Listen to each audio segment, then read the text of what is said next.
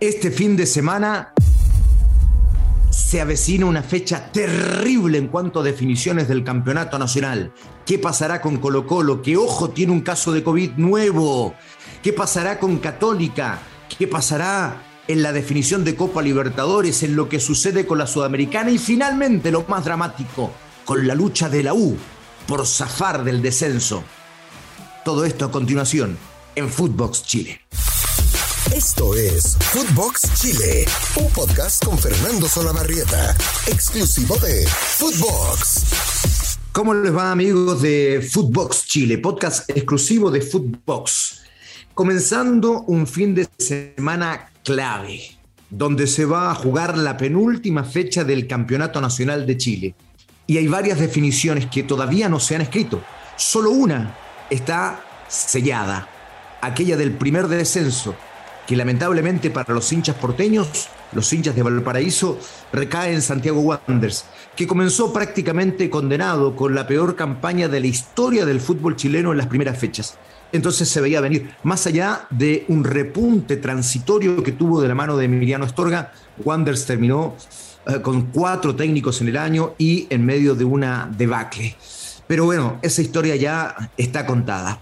¿Qué va a pasar en esta fecha 33 de 34? De inmediato les cuento lo que va a suceder en términos de los compromisos que se van a jugar. O'Higgins lo va a hacer frente a Antofagasta. Mañana jugará el elenco de Higgins su último partido por lo demás, su último partido, porque allí se acaba su participación debido a que en el último encuentro va a quedar libre y esperará O'Higgins, que está peleando el descenso, que los resultados se le den en la última fecha para no tener que eh, ir a la segunda división y complicar el proyecto de Ricardo Bumor y su familia, que se han hecho de cargo de O'Higgins en los últimos años y lo han hecho muy bien, incluso logrando el primer campeonato nacional de su historia.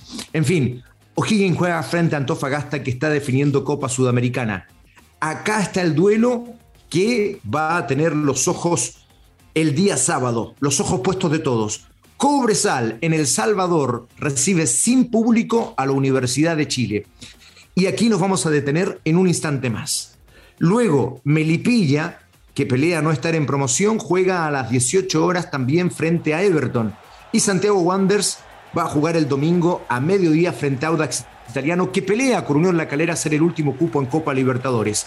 Colo Colo, en definición por el título, enfrenta a la Unión Española en el Estadio Monumental. Y ojo, porque en Colo Colo hay un caso de COVID, un nuevo caso de COVID que ya detallaremos.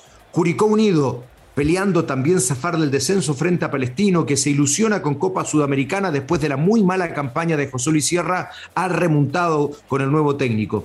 Unión La Calera, que pelea frente a Audax el último cupo para Copa Libertadores, jugará frente a La Serena, que intenta escapar del descenso. Y finalmente la Universidad Católica, el domingo a las 18 horas, mismo horario de Colo Colo, jugará frente a Huachipato, que de la mano de Mario Salas ha repuntado e intenta salvarse del descenso. Vamos con la tabla de posiciones para tener el panorama completamente claro en este día viernes de cara a la penúltima fecha.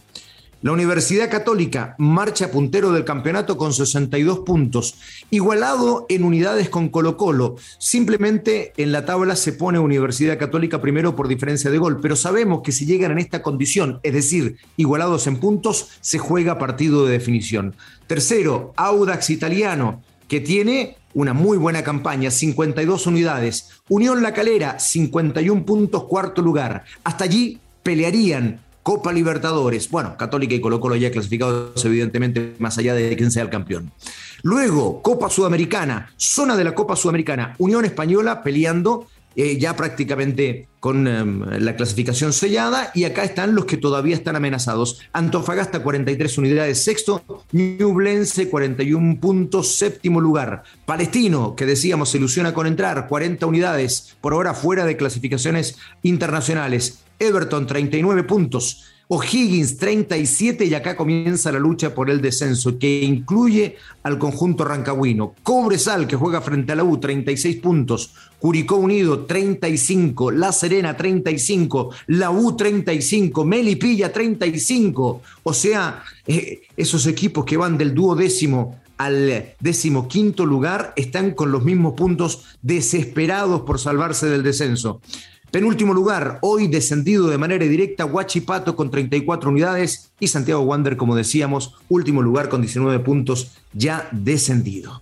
En fin, vamos a las novedades, vamos a los detalles y a la información que surge en este día viernes de cara a la definición por el título, por la promoción, por el descenso, por la Sudamericana y Copa Libertadores. Colo Colo, que decíamos tiene un nuevo caso positivo de COVID, ha recibido de parte de la Seremía, ¿no? del Ministerio de Salud, una muy buena noticia. Ha determinado la Seremía de que no hay contactos estrechos. Por tanto, no habrá una cuarentena masiva, que era lo que preocupaba a los colocolinos hoy por la mañana después de haber surgido esta noticia. Por tanto, Colo Colo, más allá del caso de COVID, que obviamente no se sabe porque esa es una situación privada de quien tenga la enfermedad, eh, podría, en caso de ser un jugador, solo perder a un hombre. Eh, no se sabe, insisto, si es el cuerpo técnico, si es del plantel de jugadores, en fin, pero es solo un caso, no hay cuarentena.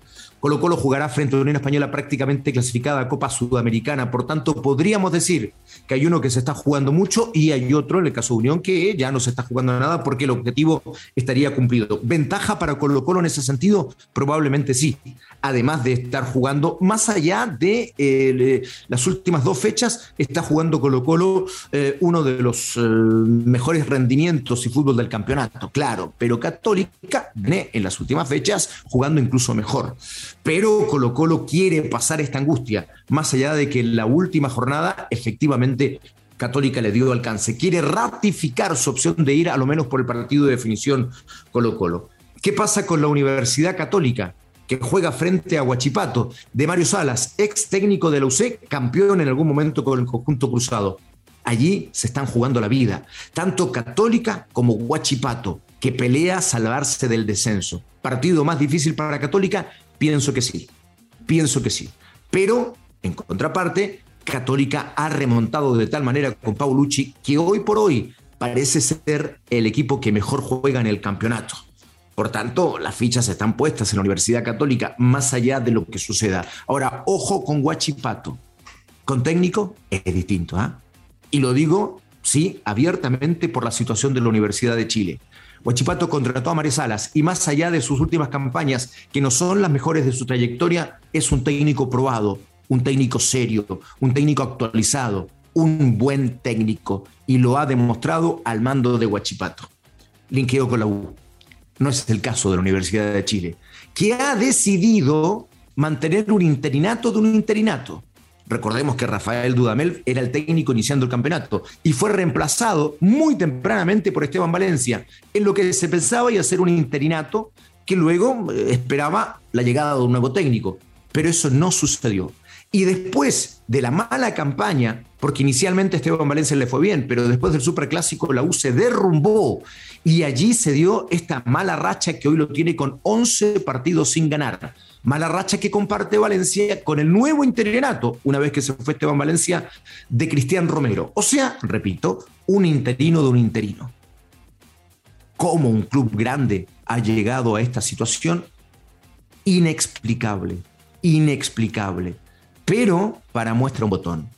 Los hinchas de la U conocieron finalmente el rostro de su presidente, Ocho meses después de que el fondo de inversión adquiriera las acciones mayoritarias de Azul Azul vendidas por Carlos Heller, un presidente al que no le fue bien tampoco, ocho meses después de eso, aparece el nuevo presidente de la U y se le vio la cara, se supo quién era. Bueno, el nombre sí se sabía, Michael Clark, pero ayer los hinchas pudieron conocer su rostro. Increíble, pero cierto. Ocho meses después. Y además, cuando todos pensaron que Michael Clark iba a hablar, porque había decidido hablar justo antes de un partido trascendental en la historia de la U, que lo iba a hacer evidentemente del mal momento, de la situación que se vivía, de la pelea por el descenso, del partido clave de esta verdadera finalísima frente a Cobresal en El Salvador. Pero no, pero no. Michael Clark habló de la nueva camiseta de la U presentó la nueva camiseta de la U. Claro, en términos comerciales, pensando en Navidad, para que los hinchas, que ya son a estas alturas más clientes que hinchas, le compren la camiseta a la nueva marca o a la marca que hace eh, un tiempo está vistiendo a la Universidad de Chile. Una vez más, la plata le ganó al fútbol, el dinero le ganó a la pasión. Y Clark decidió no hablar largamente de la situación de la U, sino concentrarse en señalar, en mostrar la nueva camiseta. Es cierto, habló del fútbol formativo, que tenían un proyecto ambicioso, del fútbol femenino, en fin. Pero ni una, ni una, ni una de esas palabras dejaron tranquilos a los hinchas de la U, que no querían escuchar si la camiseta era linda o fea. Querían, en definitiva, saber, ya que habló el presidente, qué era lo que estaba pasando y qué era lo que iban a hacer de cara a esta tremenda crisis institucional. Nada de eso ocurrió. Y si me apuran, y si me apuran, el presidente no debió hablar, haber hablado. No había hablado en ocho meses. ¿Para qué hablar a dos días de un partido tan clave para además decir cualquier cosa? No esto de la camiseta y no lo que los hinchas querían escuchar. me parece un error tremendo. Y si me apuran y me permiten hacerlo, también es un error de la marca. Porque finalmente no se habló si la camiseta era bonita o fea, sino más bien de lo desafortunado que fue la aparición del presidente de la U. En fin, hasta ahí entonces las definiciones de Colo Colo Católica por el título, de la U que juega un partido terrible frente a Cobresal en El Salvador, donde los hinchas de la U hablan de la Tierra Santa, claro, porque en 1995, después de 25 años, claro, efectivamente pudieron en el 94 gritar el título de campeón.